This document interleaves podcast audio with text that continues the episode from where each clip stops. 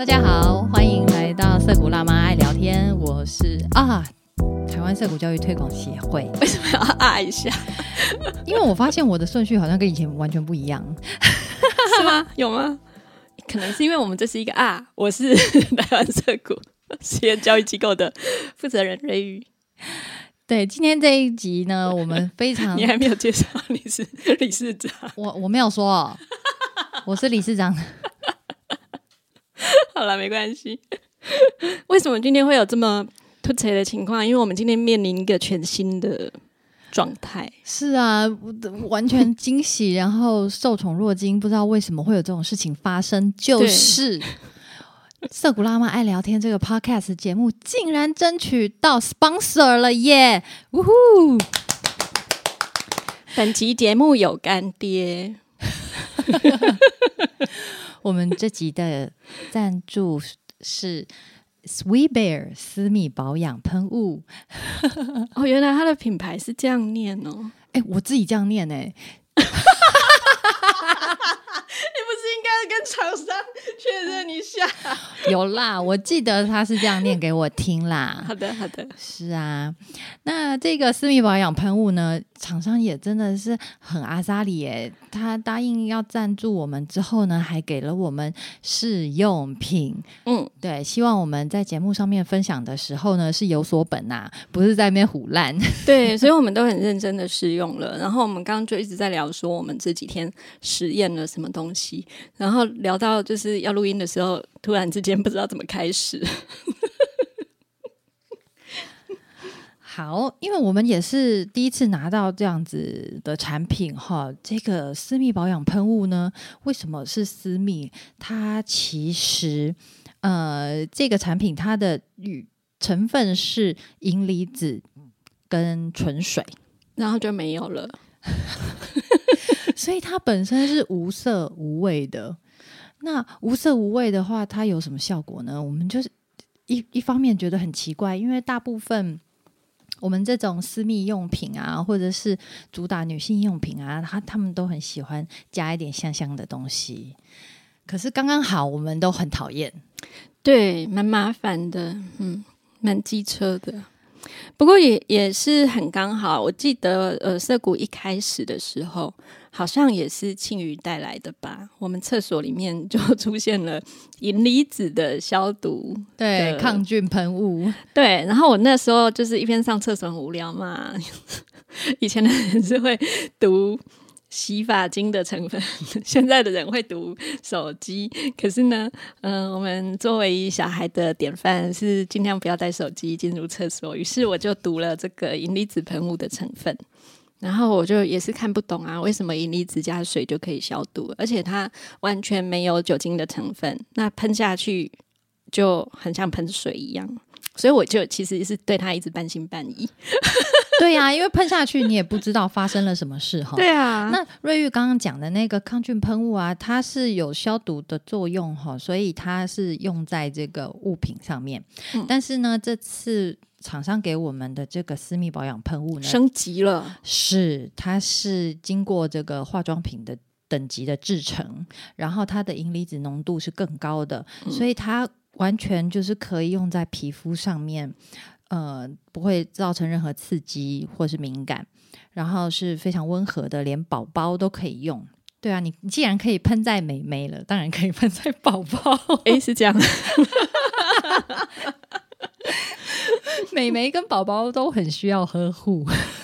我有特别上网查了一下什么是银离子啦，那它就是解释说，银这种化学元素或是这种金属啊，从古时候其实古人就非常有智慧的会使用，所以很多贵族有没有古时候知道试毒银器，对它除了试毒，因为它会变色之外，它其实银离子就是有消毒杀菌的功能，诶，所以古时候的人就知道要用来作为餐具。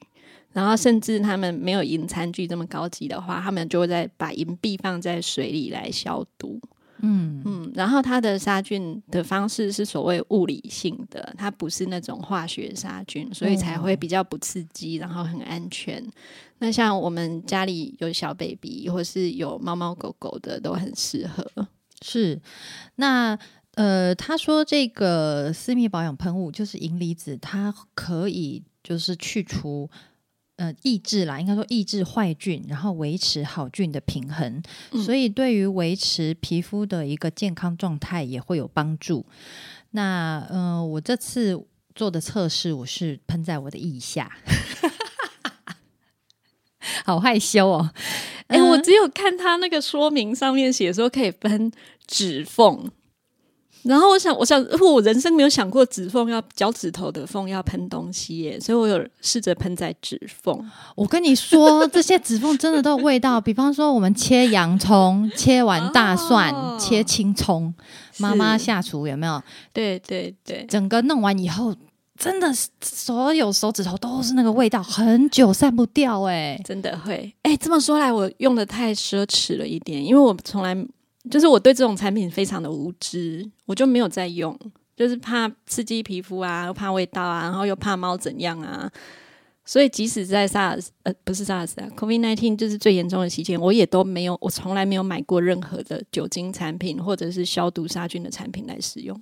Never，我跟你说，我就算有买过啊，那个香味我都很受不了，很恐怖。我心想说，为什么我要这样整自己？可怜的孩子。所以现在看到这个私密保养喷雾，就觉得哦，这个正点非常愿意使用。对，那我就因为我生理期之前啊，我的体味是会变化的。嗯，对，那我就用我的腋下来测试。奇怪，喷了以后就真的那个味道。不见了，你老公会不会觉得若有所失？我就爱这个味道，要征求他同意啊！性感呢？我有问他，我有问他说，平常你有感觉到我的体味吗？嗯。他说：“嗯，好像运动完以后流汗比较多的时候会，当然会，嗯。嗯。但是其实我我想我对味道可能也是有一定的敏感度啊，虽然不像瑞玉这样子，可是呢，嗯，就是我觉得我的体味算是不强的人，嘿。啊，只有在特定时期，比方说生理期之前，就是荷尔蒙变化的时候，嗯嗯，会有感觉。”对，所以经过这个实验呢，我就觉发现说，哦，这个东西虽然它自己无色无味，可是它真的有有差，对对对，很妙。我没有注意到它是所谓化妆品级，所以我把它测试在很多的物品上面，譬如像我没有头发嘛，所以我都会戴个帽子，但是帽子戴久会有一个味道。然后我就喷帽子，然后还有我想测试它那个消去消除气味的能力到底有多强，所以我把它喷在喝过的咖啡杯上面。那这真的是一个 这非常具有实验精神的人。然后他们的味道真的就是很大幅的降低了。嗯，我不就是还没有到完全没味道的程度，因为这些东西的味道对我来说都很强。嗯，但是他们我觉得他们至少都少少了一半的气味。嗯，所以说这个产品啊，它真的是全年龄都可以使用，各种肤况都可以使用，没有问题，可以安心放心。嗯，好，那我们这个厂商啊，还提供一个真的是太好的机会哦，就是跟台湾色谷有一个联名卖场。嗯。对，如果大家呢透过这个联名卖场购买 Sweet Bear 私密保养喷雾的话，它就会捐出一一笔钱给台湾色谷，很感人呢。我听到他有这个条件，我立刻想说我要来发团购。各位妈妈们，什么不行？团购最行嘛！嗯，现在听到的人，大家每个人都去发一团哦。对啊，那因为这个，嗯，不管是。比方说，青春期荷尔蒙分泌很旺盛的呃青少年，或者是像像我们已经是熟女，然后会有一些生理变化哈，都非常适合来就是降低会让你自己不舒服的味道。我觉得它除了味道之外，它还当然是具有杀菌跟抗菌的作用，因为很多味道是因为菌。对，菌一直在长，对对对，所以你想要保持身体的干净，然后卫生清洁，我在想说，它会不会对痘痘也有帮助啊？因为有很多痘痘也是因为菌的关系。哦，对，而且那个挤痘痘的时候，其实痘痘有味道，哎，我从来没有研究过这件事。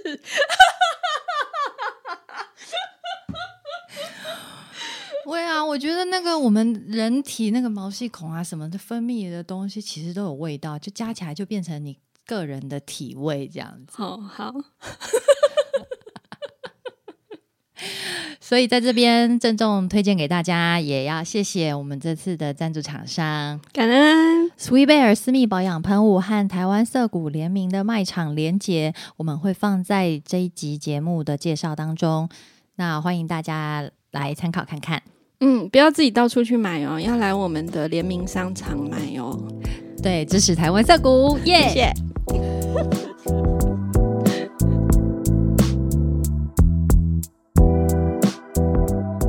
这一集是要来回顾一下《听你在把布》的第七、第八、第九三集，刚刚好三集，我们的来宾都是女生呢、哎，对耶，年轻女生女性啊，不过好像呃年龄层都不太一样。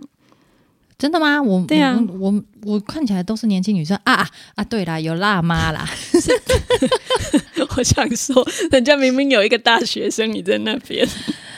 是耶，我们有 OL，有大学生，还有辣妈。嗯，虽然他也说自己不辣啦。好，这三集，嗯，先让先让瑞玉讲好了。对。你是不是不觉得有什么好讲的？该怎么说呢？其实很多可以讲，但是对，让你先讲嘛。下次要做笔记你。你最，嗯，你最印象深刻的是哪一集？我觉得三集都有令我印象深刻的地方。好不好，过我觉得他们三个都蛮有趣的是，他们都看了，呃，等于说出去外面见过世面之后，看到别人，看到世界，然后回来对照自己，哇然后就越来越认识自己，然后越来越趋近那个真实。嗯，哎、其实这刚好这三位来宾，我觉得都是蛮该怎么说呢？给人一种很谦逊的感觉，还是谦逊，嗯，嘿，就是说，嗯、都是蛮蛮温柔的，蛮温柔的人，然后对自己就不是那么肯定。对。我觉得你就直说有什么问题，你就说这三个对自己都没什么自信的感觉。啊，好像是哈，没什么自信。哎呦，不过呢，他们也已经走过了那一段没自信的经验，自我怀疑最强烈的时期 对对了。对嗯，虽然他们就是年纪不同，可是都有经过这样一个。就经过这样一段心路历程啦，对啊诶刚好这三集就是 女性的觉醒之路吗？我觉得爸妈或是大人啊，在看别的小孩，或者是看每一个小孩的时候，有的时候会嗯，需要比较去尊重他们的多元性，然后也要同时看见他们特别的或者是真实的需求在哪里。嗯，哎，我觉得这三集的情况啊，嗯，也许这三个就是韦应、纯荣跟婉玲他们的呃特呃也好像都是比较纤细一点的特质。哦，对，蛮敏感的，对对对，可是像纯荣，当他发现他的小孩跟别的小孩不一样的时候，呃，感觉好像一开始也不不是那么知道该怎么样去面对。可是后来他去看到他的小孩的特别需求，然后知道他小孩真正需要的是什么，于是他调整自己，然后去尊重小孩的这个 神经多元性，然后，然后，所以他们越走越好。我觉得这是一个蛮难得的过程。对啊，他就是从其实我我我认为啊，纯荣他小时候也是，嗯，虽然嗯，好像家里面给他的那个怎么讲，就是什么事他不用煮饭呢、他没有做过饭，然后呢，出国也是有人可以资助他，好像一切事情都就是安排的好好的。可是他真的，他，他不是也自己工作好一段时间存钱？对对对，但是出国还是很大一笔花费啊，所以所以还是家里有帮忙啊。嗯，那没有煮过，在家没有煮过饭，也不太需要做家事，这个事情就很厉害了。但是呢，但是我觉得跟很多就是不用做家事的小孩一样哈，为什么？嗯，这个是好像上一代他们普遍觉得说啊，我支持小孩就是嗯他不用做这些生活上的琐事，他只要好好读书，哦，考上好学校，这就是他们的一个支持的模式。嗯，可是问题是说，这个这个模式真的有支持到这个小孩吗？嗯，就很难说。嗯如果说，我觉得啦，如果你真的有提供给，呃，就是符合小孩心理需求的支持的话，那他我觉得会长成一个有自信，然后呃很清楚自己要干嘛的一个人。嗯我觉得这个才是真正呃身心有得到确实的支持的一个呃后后后果嘛成果 成果。翻白眼，我跟你说，那个我我有时候讲话都会被英文影响，哎呦喂啊！哦。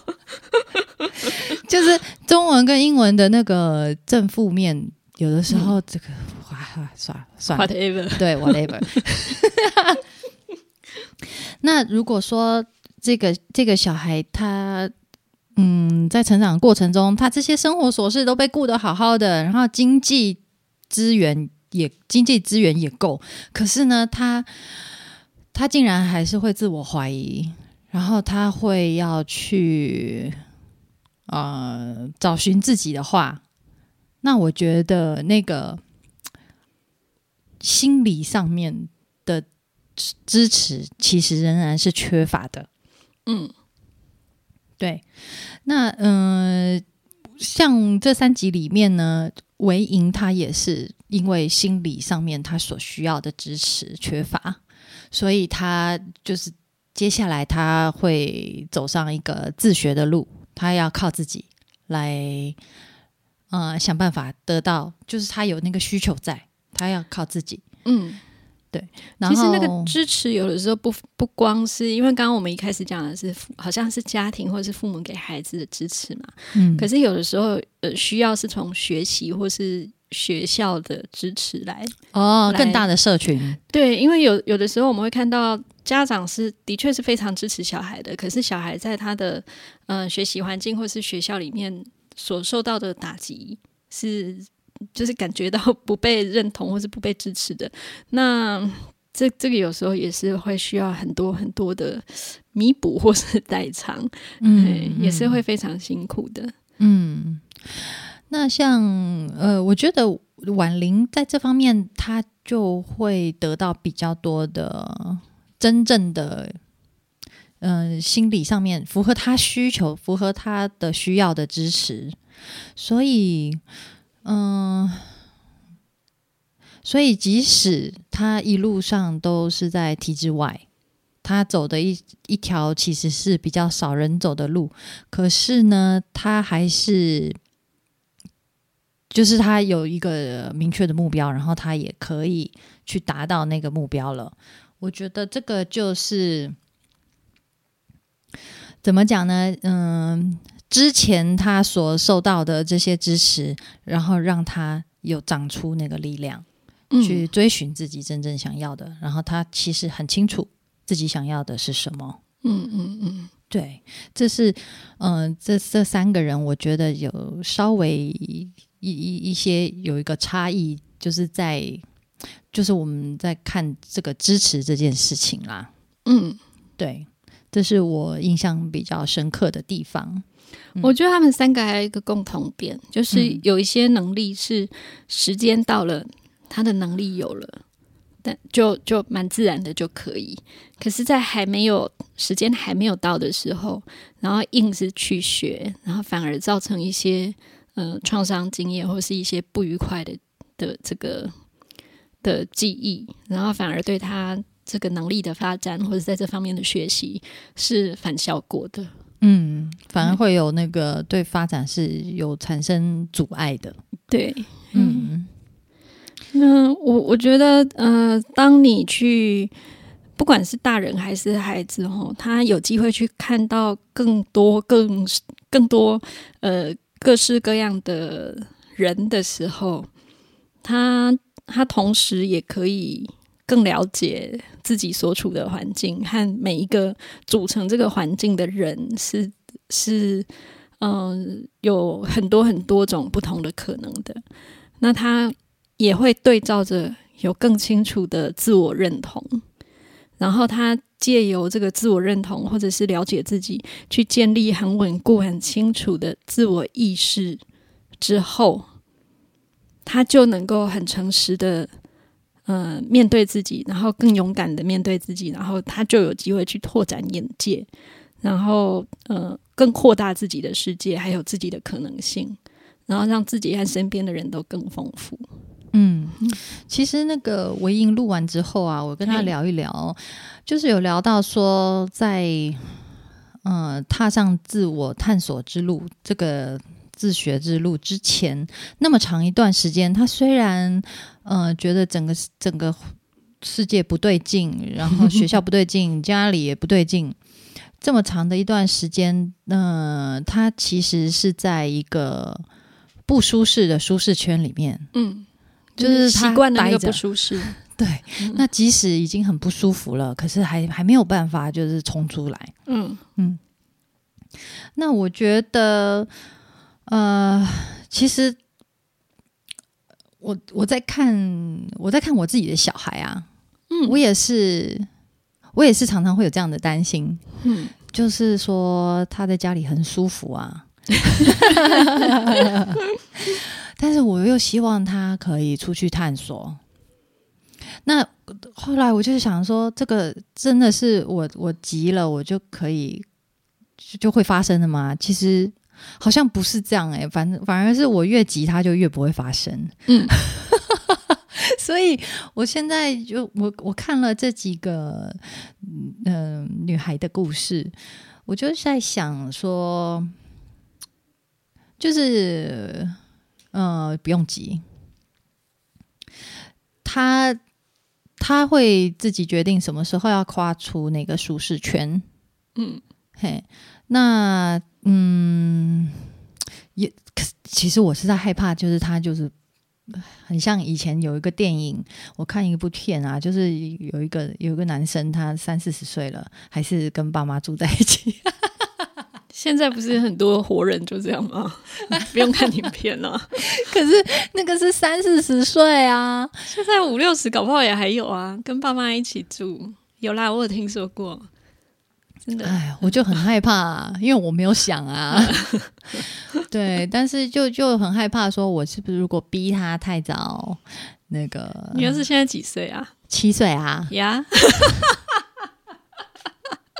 啊，大家他大家也不是大家 很多小孩可能 六、嗯呃，可能也比较早的，比方说三四岁，他就会说我想要去找朋友，我想要去出去跟谁谁谁一起玩，就是已经有那种同才的需求产生了哦，你儿子三四岁的时候还没朋友吧？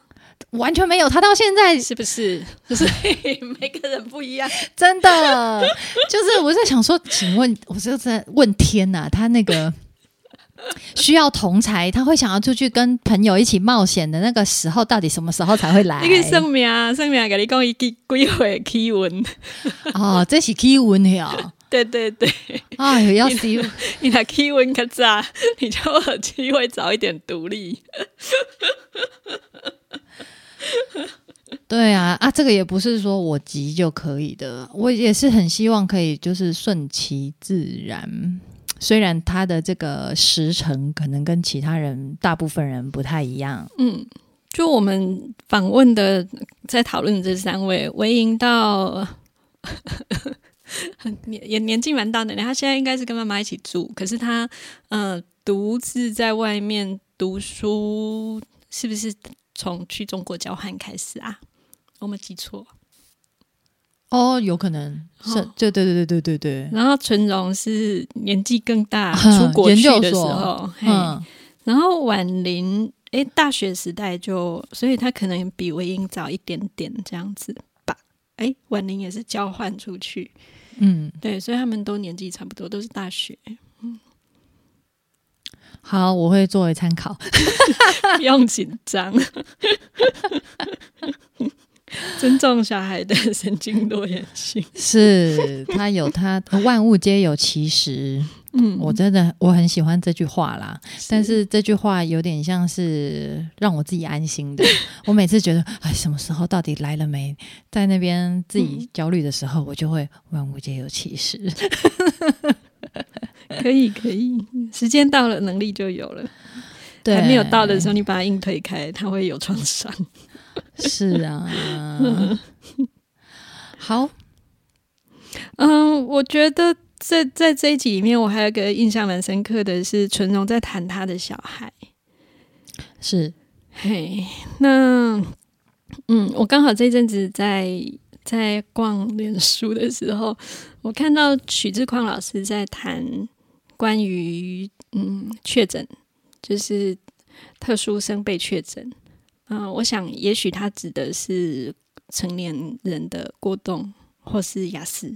嗯那他说，成年人被确诊，其实很常感觉是一种救赎，就好像拨云见日一样，很多事情都有了合理的解释。可是当他是小孩的时候，对小孩来说，有的时候会很沉重，因为嗯、呃我们的学习环境或是大人看待小孩被确诊这个事情，有的时候并不是那么中性的。嗯嗯，所以会让很多大人跟小孩都很担心，说小孩被确诊会被贴标签去，躲避这件事情。对。嗯可是其实诊断的名词是帮助一个人认识自己的一个方法，他能够客观的看待跟理解自己的特质，才能在这样的基础上发展他自己需要的策略，然后去适应跟融合。那就算你不不给他，不帮助他去，呃，正式的面对自己的特质，你即使不让他去看医生，去得到那个确诊这件事情，他仍然会有外显行为。那这些外显行为其实就是最强烈、最真实的标记。那他不见得会比较好，因为他就算没有确诊，没有经过呃，譬如说特教鉴定好了，可是他一天到晚跟跟人家冲突，他的日子也不会比较好过。然后他可能还有很多疑惑说这一切都是我的问题吗？然后都是我的错嘛，然后家长也会觉得非常的挫折，因为他们也很努力、很尽力了，可是就是无法。那人可以想办法去适应环境，那也可以创造适合自己的环境，这个是相互的。那一旦你知道自己是什么样的人，或者是父母知道小孩的呃真实和特殊的需求，他就知道该怎么样真正的帮助这个孩子。那我觉得纯荣呃他是很勇敢的去面对了这一点，然后他也做得很好。其实我觉得像纯荣这样子的做法，他就是真正接纳了，嗯、小孩的特质，对甚至是他自己的特质。，对对对，没错。就是说我我现在我去辨认这个，然后我请我请就是对这个这方面很有了解的专业人士来协助我。那是你如果想要得到准确的协助的话，你首先要做的事情就是要承认、去接纳，然后去去辨认。对，对，那呃，当你真的去接纳了这件事情之后，才有办法得到相应的协助。那这个到到你得到准确的协助的时候，那这个对于当事人来讲，反而就不会就可以减轻很多重量了。对啊，像纯荣的小孩真的是超可爱的，他会去跟路人阿姨说：“ 我跟你说，我注意力不足哎、其实像我的我的小孩也也是，嗯对、嗯他不会，他就嗯，他就不会觉得自己很奇怪，嗯，或者是嗯、呃因为我们就是他是怎样啊？他的特质就比较接近雅思啊，啊，你有正式的跟他讲过这件事吗？没有嘿，没有，但是他。呃，我是跟我是跟他爸爸，嘿，然后或者是在跟其他的家人，因为刚开始那个雅思特质在发发挥的时候，我们说发作嘛，那当然我首当其冲就是父母嘛。对，那因为我我大概已经知道是怎么一回事了，嗯。只是我没有带他去医院做横检，嗯。对，但是我大概知道是这样，然后嗯，我也有一套自己的应对方式，就是跟他相处应该说他也没有严重到会影响到他的生活，还有他他在学习和他跟别人的相处啦。哈，对，嗯这这是一个，这是一点啦。所以说我跟他是处的就就是一直都不错，嗯可是他跟他爸爸就不是，他跟他爸爸刚开始的时候是蛮多冲突的，嗯然后，然后或者是爷爷奶奶啊，就是也会看不懂，说，哎呦，他反应怎么这么大，然后要怎么办？嗯然后有的时候就会因为不晓得怎么办，然后直接就是跟他说，你这样就坏坏啊，你这样子、哦 bad boy 坏小孩啊，嗯对，那那个就是因为不了解。然后，嗯，在没有办法就是完全接纳这个小孩的特质的时候，会有的一个反应。那后来我跟我跟他爸爸就是有聊聊到这件事情，然后他就诶比较可以去想办法去去从小孩的角度来理解一些状况，然后冲突就会降低很多。嗯。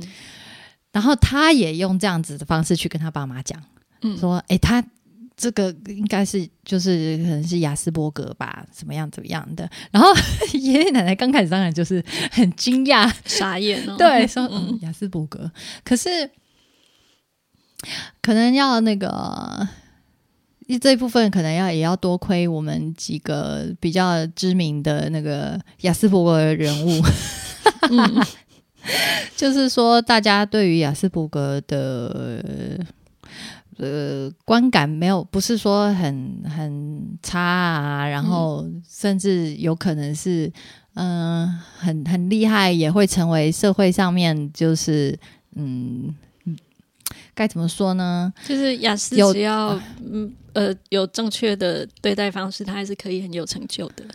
对，可以这样想。简单讲就是，哎，反正就是有一些活人，然后是雅思特质，然然后他算是成功。就是定义上面成功人士，嗯大家就会觉得啊，那这个不用担心这个孩子，嗯哎，这雅雅雅思好像是好事呢，这样子。好，对，简单来说，老人家在发现说，哎，这个小孩有一些地方蛮特别的，嗯然后不太好相处啊，怎么样，有一些冲突的时候，他们也就比较可以改变自己。本来的那个嗯模式，然后去跟这个小孩培养出新的相处模式了，然后整个这个整大家就是以就都关系都有变好。不过听起来纯荣跟纯荣的小孩跟你的小孩情况好像不太一样吼，因为你的小孩是自我感觉良好，是 旁边的人感觉怪怪的。是啊，是啊，对，但陈荣的小孩他可能自我感觉很很不好，嗯嗯，然后也也许旁边，例如说，也许有的老师或同学会觉得他怎么。呃，程度很差，或者是啊也许很笨，或者是什么的。所以除了旁边的人如何看待他，也包括他如何看待自己的问题。对，嗯，这个其实都是需要帮忙的，对啊，嘿，就是要去修正他对自己的认知，还有以及旁边的人对他的认知。嗯，然后找到正确帮助他的方式。嗯，嘿，那、如果呃，我我是觉得，如果孩子他嗯有了适当的支持，他就一切都很 OK 的话，像你的小孩这样子，可能就暂时还 OK。但是我也知道，有的雅思是越是成年，他的那个自我评价就越低，对对然后对，跟四周的人。因为他总有一天会进入到更大的环境，那也许不是像现在这样每个人都可以很了解、很包容他。他跟其他人的关系开始紧张起来，他就会需要更多的专业协助了。对嗯，那这种情况可能在雅思的，就是轻微的雅思可能还好，可是在呃过动的身上会比较辛苦一点。过动的小孩通常很小的时候就会跟环境里的人多多少少一些冲突，然后他对自我的认知也会更清晰、更困难。他们常常会觉得自己到底，因为其实过动的小孩他是很聪明的。多半比较聪明，可是因为他脑筋动得很快，可是他在嗯表达的时候通常会有问题，所以他会卡住，会觉得我自己到底是很笨还是很聪明，他的自我认知会很混乱，嗯，然后会给他累积很多的挫折跟愤怒，嗯，这个跟雅思会不太一样，嗯，但是无论如何呢，嗯，这些都是特质而已。嗯，对，然后在我们身边，其实有越来越多的人来关注这个神经多元性。对，对，然后也可以提供这些呃拥有这些各式各样特质的人很好的协助跟支持。嗯嘿，就是我们身为爸爸妈妈，可以不用自己那么累。呀真的，我觉得找专业的人协助是非常好的一件事。OK，我们下一集来讨，呃，不不是不是下一集啦，我们接下来是呃呃 A B，接下来、啊是吗？哈，对对，A B 跟婉玲的特质有一点像，我猜他们都是高敏感的小孩，哦，所以也许之后我们可以来谈谈高敏感特质。好啊，敬请期待，拜拜。拜拜。